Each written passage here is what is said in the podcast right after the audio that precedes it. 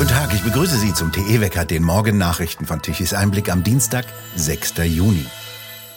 Robert Habeck, derzeit Bundeswirtschafts- und Klimaminister, will ab heute weiter tief in die Steuerkasse greifen. Es geht um mittlere zweistellige Milliardenbeträge, mit denen die energieintensive Industrie gefördert werden soll. Die soll ihre Produktion so umbauen, wie es heute immer heißt, dass sie kein CO2 mehr ausstößt, also das Atmen gewissermaßen einstellt. Klimaschutzverträge ist der neueste Begriff aus dem Hause Habeck, die ab heute verhandelt werden sollen. Damit sollen die Mehrkosten einer sogenannten klimafreundlichen Stahl-, Glas- oder Chemieproduktion bezahlt werden vom Steuerzahler. Das Konzept kommt übrigens von der Agora Energiewende und anderen NGOs. Praktiker mit Erfahrung in der Stahlerzeugung beispielsweise waren offensichtlich nicht dabei vertreten. In den kommenden zwei Monaten sollen Unternehmen, die daran teilnehmen wollen, ihren niedrigsten CO2-Preis mitteilen, zu dem sie noch konkurrenzfähig produzieren könnten. Die Differenz zu dem aktuellen hohen CO2-Preis will Habeck aus Steuermitteln bezahlen. Dazu sollen die Unternehmen in einen Bieterwettstreit treten.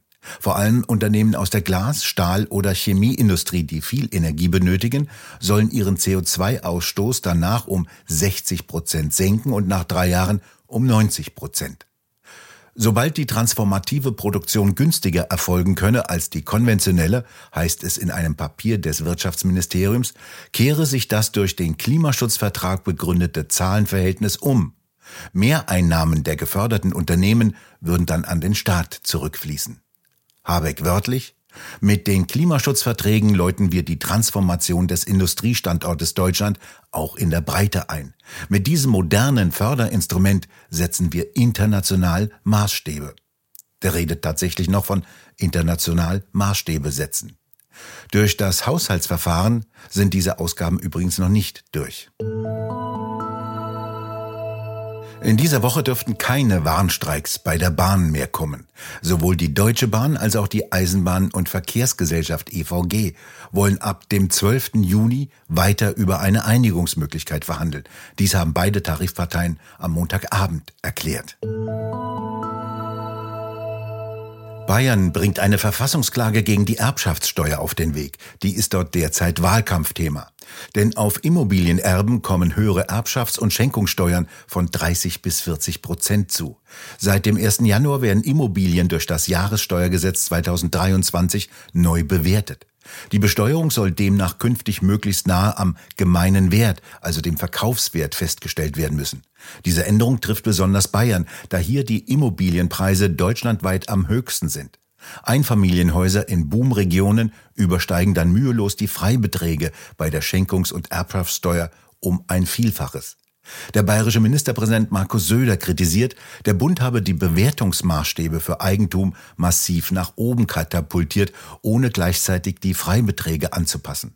Eine Gartenlaube in Miesbach habe mittlerweile den gleichen Wert wie eine Villa in Greifswald, sagte der bayerische Ministerpräsident. Die Folge sei, dass viele Normalverdiener in Bayern ihr Erbe kaum behalten könnten und Haus und Hof verkaufen müssten, oft an Investoren. Laut dem Vorsitzenden der Haus und Grund Bayern, Rudolf Stürzer, liege das Problem bei den explodierenden Bodenrichtwerten. In der Folge steigen die Erbschafts- und Schenkungssteuern deutlich. Derjenige, der eine Wohnung oder ein Haus erbt, muss oftmals mit Millionenbeträgen rechnen, Geld, über das die meisten Erben nicht verfügen. Können die Erben die Steuern nicht bezahlen, müssen sie verkaufen. Solche Erbhäuser würden keine Privatleute kaufen, sondern ausländische gewerbliche Investoren aus den USA, Asien und von anderswo. Und die erhöhen die Mieten, wie es nur geht, sagt Rudolf Stürzer. So seien im vergangenen Jahr der Stadt München 60 Immobilien mit zusammen 2000 Wohnungen zum Kauf angeboten worden. Dies sei ein Novum. Bisher sei der Verkauf an die Stadt eine Notlösung gewesen. Die Stadt könne jedoch nicht alles kaufen, um die Mieten zu retten. Um die Löcher in Staatshaushalt und Sozialkassen zu stopfen, wollen SPD, Linke und Grüne diese mit höheren Steuern, insbesondere für Vermögende und Erben, stopfen. Die Bundesregierung solle sich gegen die Migrationspolitik Italiens stellen. Dies fordert der Chef der NGO CI Isla gegenüber der Neuen Osnabrücker Zeitung. Er erwartet, dass das Auswärtige Amt und die Bundesregierung beschließen, sich gegen Italien zu stellen und die NGO unterstützen, so Isla. Deutschland könnte sich dann um die Migranten kümmern. Die italienische Gesetzgebung verstoße laut Isler gegen das Völkerrecht.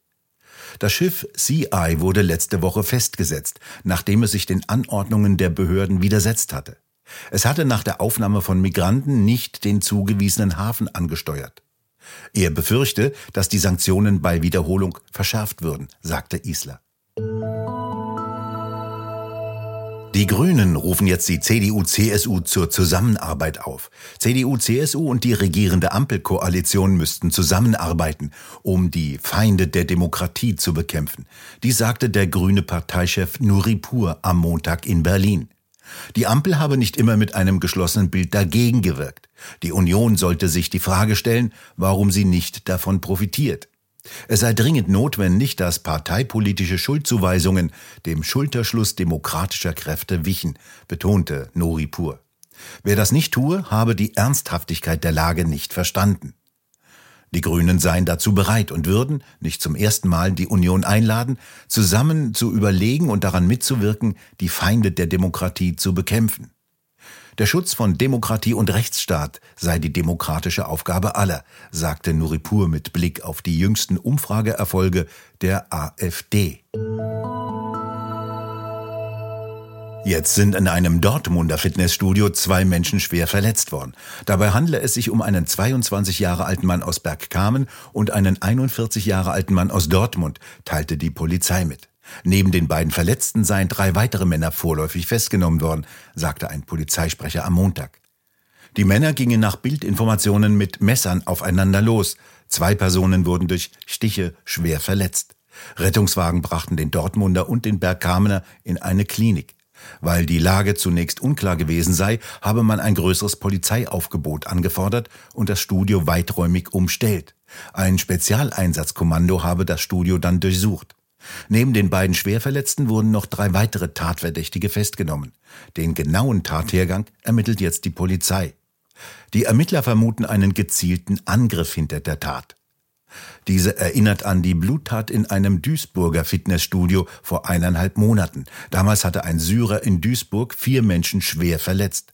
Bei ihm liegen inzwischen Hinweise auf eine terroristische Motivation vor. Die Bundesanwaltschaft hatte die Ermittlungen übernommen. In Irland sollen in den nächsten drei Jahren jeweils 65.000 Kühe geschlachtet werden. Ziel sei es, die sogenannten Klimaziele des irischen Landwirtschaftsministeriums zu erreichen, heißt es in einem internen Papier. Ein Sprecher des Ministeriums bestätigte gegenüber der Zeitung Irish Mirror, das erwähnte Papier sei Teil eines Beratungsprozesses. Es beinhalte eines von mehreren Modellen, die in Betracht gezogen würden. Eine endgültige politische Entscheidung stehe aber noch aus. Irische Milchbauern protestierten gegen diese Pläne. Dies sei absolut kritisch. Es mache keinen Sinn, Bauern erst finanziell zu fördern, damit sie sich Kühe anschafften, um eine Milchquote zu erreichen, und diesen dann die Kühe wieder wegzunehmen, so der Präsident der Milchbauernvereinigung Irlands, Pat McCormack. Für ihn stehe der irische Agrarsektor unter dem Beschuss der Klimanarren.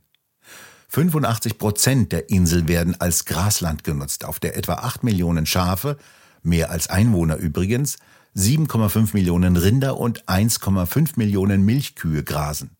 Die Rind- und Milchproduktion machen rund 66 Prozent der landwirtschaftlichen Produktion aus.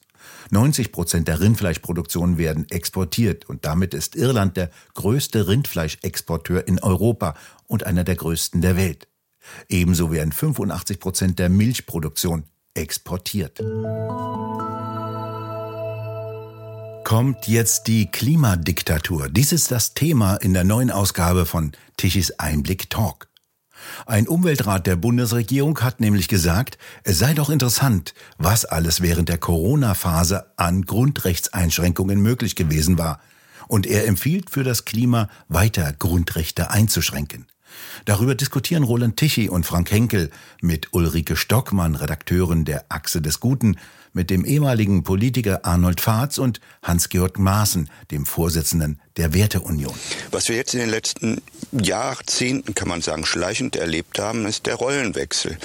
Die Medien sehen sich in erster Linie als Transporteur politischer Botschaften, ordnen sie auch direkt ein.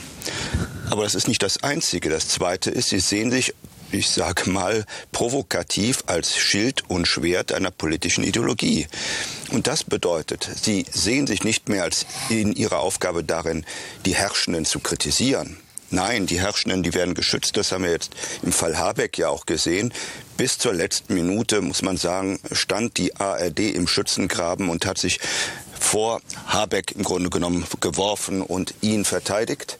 So, Ihre Aufgabe sehen Sie darin, die Herrschenden zu verteidigen, zu beschützen, jegliche Kritik zu diffamieren, die Kritiker zu diskreditieren, auszugrenzen und aber auch das ist die Rolle der, ich meine, vorhin ist DDR angesprochen worden, doch die waren die Medien in der Rolle, Propaganda und Agitation zu betreiben, den politischen Gegner zu bekämpfen. Und was, was ich hier teilweise bei den Staatsmedien äh, wiederfinde, das ist klassische Feindbekämpfung.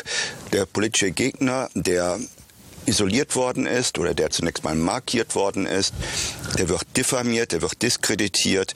Ähm, die nennen das Framing.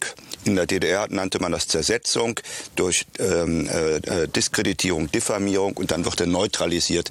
Äh, neutralisiert insoweit, als dass man sagen kann, um ihn ist so eine Art Sarkophag gebaut worden, er kann nicht mehr ausstrahlen, er kann andere nicht mehr gefährden. Und diese Medien sind aus meiner Sicht mitverantwortlich äh, dafür, dass wir die, hier diese schwerwiegenden Fehlentwicklungen haben, diesen schwerwiegenden Schaden äh, für unsere freiheitlich-demokratische Grundordnung, für unseren Rechtsstaat und für unsere Demokratie. Und diese Medien müssen sich ändern. Oder sie müssen eben verschwinden und durch andere ersetzt werden. Die vollständige Diskussion können Sie sich auf der Webseite tichiseinblick.de ansehen unter dem Stichwort TE-Talk. Ein Höhentief streift heute den Osten und Südosten und weitet sich im Tagesverlauf bis in die Landesmitte aus. Es bringt Wolken, aus denen es ganz im Osten auch etwas regnen kann. Im Westen bleibt der Himmel klar und sonnig, ebenso übrigens wie ganz im Norden. Die Temperaturen reichen bis zu 28 Grad im Westen, im Osten wie in Dresden oder Leipzig unter der Wolkendecke nur bis 17 Grad. Und nun zum Energiewendewetterbericht von Tichys Einblick. Deutschland benötigte gestern Mittag um 12 Uhr eine elektrische Leistung von 68 Gigawatt. 39 Gigawatt kamen um 12 Uhr von den Photovoltaikanlagen. Und fast nichts von den Windrädern. Die standen weitgehend wieder still und konnten so wenigstens keine Insekten und Vögel töten. Die konventionellen Kraftwerke lieferten 15,5 Gigawatt um 12 Uhr mittags und mussten ihre Leistung am Abend hochfahren auf 30 Gigawatt um 20 Uhr. Dann lieferten die Photovoltaikanlagen nichts mehr. Fast der gesamte Rest musste aus den Nachbarländern wie Frankreich, Schweiz, Dänemark, Niederlande, Belgien und Norwegen importiert werden. Beispielsweise um 20 Uhr die erhebliche Menge von 12,5 Gigawatt zum horrenden Strompreis von 157 Euro pro Megawattstunde übrigens. Wir bedanken uns fürs Zuhören. Schön wäre es, wenn Sie uns weiterempfehlen. Weitere aktuelle Nachrichten lesen Sie regelmäßig auf der Webseite tichiseinblick.de und wir hören uns morgen wieder, wenn Sie mögen.